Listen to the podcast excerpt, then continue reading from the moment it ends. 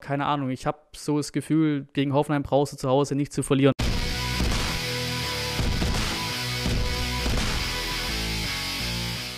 Und dann Moinsen zum Vorbericht zum Spiel gegen die TSG Hoffenheim. Wir haben ja quasi das Spieltagsabschließende Spiel dieses Wochenende, Sonntag 18 Uhr. Natürlich gibt es wieder einen Stream, logische Geschichte. Ja, wir haben ja quasi das möchte gern Baden-Württemberg-Derby. Wir sagen aber mal, es ist einfach ein Baden-Württemberg-Spiel. Duell fertig ist. Die Hoffenheimer sind ja eigentlich eher ein Euroleague-Club, würde man fast sagen. Diese Saison Euroleague im Sechzehnfinale rausgeflogen gegen Molde. Äh, Im Pokal auch recht früh raus gegen die Vierter. Ja, laufen schon ihren Möglichkeiten hinterher oder auch wahrscheinlich den Erwartungen so ein bisschen hinterher, wenn man sich die letzten Jahre anschaut.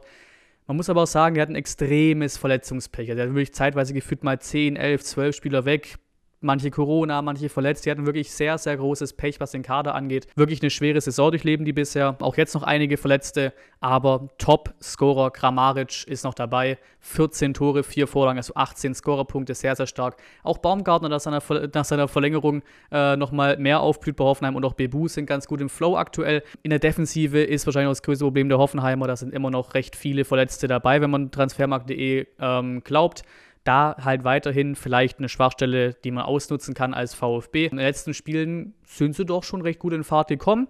Ähm, jetzt zum Beispiel auch gegen Wolfsburg gewonnen zu Hause, was man auch erstmal machen muss.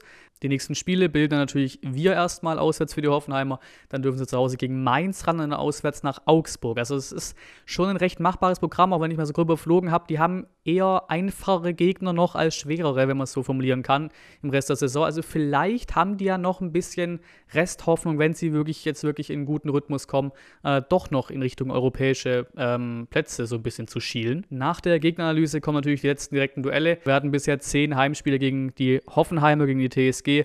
Äh, in der Bundesliga-Historie bisher davon zwei verloren, drei Unentschieden, fünf gewonnen. die Statistik spricht ja schon auch für uns. Waren auch die ein, zwei Kantersieger dabei, mal ein 5-1, mal ein 6-2. Und unser letztes direkte Duell natürlich war in der Hinrunde das 3-3 auswärts bei Hoffenheim, was schon ein recht spektakuläres Spiel war wo du eigentlich auch wieder hättest mehr mitnehmen können. Am Ende halt dann doch quasi der glücklichere warst, weil du eben den Last-Minute-Ausgleich durch Kämpf hattest. Aber es war auch schon ein recht interessantes Spiel. Vielleicht werden wir am Sonntag ja was Ähnliches sehen. Die Tabellensituation sieht wie folgt aus. Wir sind 9. 33 Punkte aus 24 Spielen. Die Hoffenheimer haben 30 gesammelt und sind zwei Plätze hinter uns auf dem Platz 11. Heimtabelle, Auswärtstabelle ist recht lustig, das Duell tatsächlich, weil wir 13. in der Heimtabelle sind und die Hoffenheimer sind 14. in der Auswärtstabelle. Also da auch sehr ähnlich. Und Rückrunde, wie gesagt, bei denen läuft es ja ganz gut aktuell. Bei uns auch eine gute Rückrunde ist bisher. Und es lief halt wirklich genau gleich. Beide 11 Punkte aus sieben Spielen geholt. Wir können jetzt quasi so ein bisschen auch tabellarisch eine kleinere Baden-Württemberg-Meisterschaft ausrufen, weil Freiburg ist ein Punkt vor uns und auch einen Platz vor uns. Und wie gesagt, die Hoffenheimer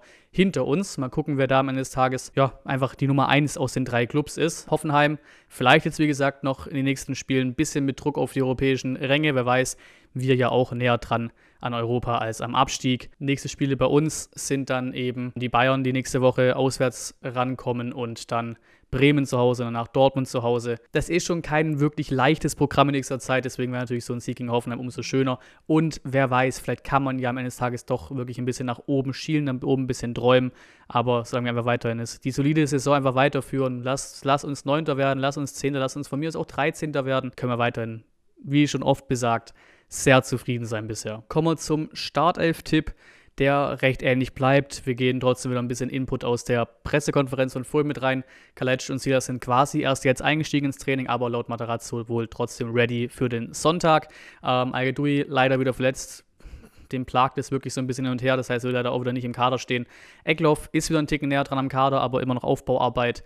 Ähm, Tommy dafür wieder voll dabei, laut der Pressekonferenz und Gonzales man kennt es, ist volle Kanne dabei, will kicken, ähm, aber da ist die Hoffnung eher, dass er vielleicht nächste Woche in München seinen Einsatz bekommt. Hab die auch schon wieder so gebastelt, wie es im Kicker halt quasi im Frankfurt-Spiel aussah. Also halt, ne, jetzt Mangala Endo so ein bisschen verschoben und so weiter, auch ein Sosa, Silas.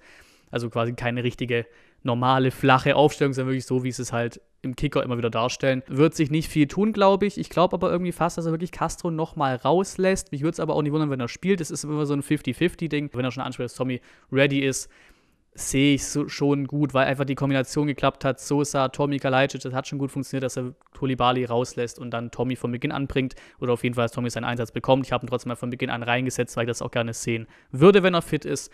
Ähm, und dann hinten drin ist noch die Frage, ich belasse mal bei Mafropanos, aber der wurde ja auch wieder recht früh ausgewechselt, übertrieben gesagt. Dann kam Karaso rein. Vielleicht bekommt man Mafropanos auch mal eine Pause und einen Karaso drauf spielen oder mal wieder einen Stenzel. Aber ich lasse ihn jetzt erstmal in der Startelf drin. Und zum Schluss natürlich wieder die Prognose. Man kennt sie, ihr könnt wieder voten im Community-Tab. Sieg, Unentschieden, Niederlage, was ihr tippt. Und natürlich auch gerne ein bisschen spezifischer vom Ergebnis her oder von allgemein einfach ein bisschen prognosespezifischer in die Kommentare oder unter den Community-Posts dann gerne drunter setzen, was ihr glaubt, was am Sonntag passieren könnte gegen die Hoffenheimer. Also ich muss schon sagen, jetzt ohne irgendwie groß arrogant wirken zu wollen aus der Sicht vom VfB oder irgendwie überzuversichtlich zu sein, aber keine Ahnung, ich habe so das Gefühl, gegen Hoffenheim brauchst du zu Hause nicht zu verlieren. Bei uns läuft es zu Hause wieder einen Ticken besser als letzter Zeit. Statistik gibt einem auch recht, dass Hoffenheim zu Hause normalerweise eine ganz gute Nummer ist. Also du brauchst auf jeden Fall nicht zu verlieren. Dazu, klar, die Hoffenheim sind ein bisschen am Kommen, haben wir weiterhin rein Verletzungsmisere hinten Probleme. Deswegen glaube ich schon, dass da einige Tore fallen könnten ähm, und dass wir das schon gut auch ausnutzen können. Das Team läuft weiterhin, auch in Frankfurt war wirklich eine ordentliche Leistung. Bei Frankfurt musste erstmal so ein 1 zu 1 dir auch verdienen. Ähm, deswegen tippe ich am Sonntag auf einen recht optimistischen 3 zu 1 Sieg gegen die TSG. Und dann würde ich sagen, wie gesagt, Meinungen und so weiter in den Kommentare runter jetzt hier aus Ansbach mal der erste Versuch von einem Setup für die Vor- und Nachberichte. Und dann vielen Dank fürs Zuschauen und bis zum nächsten Mal.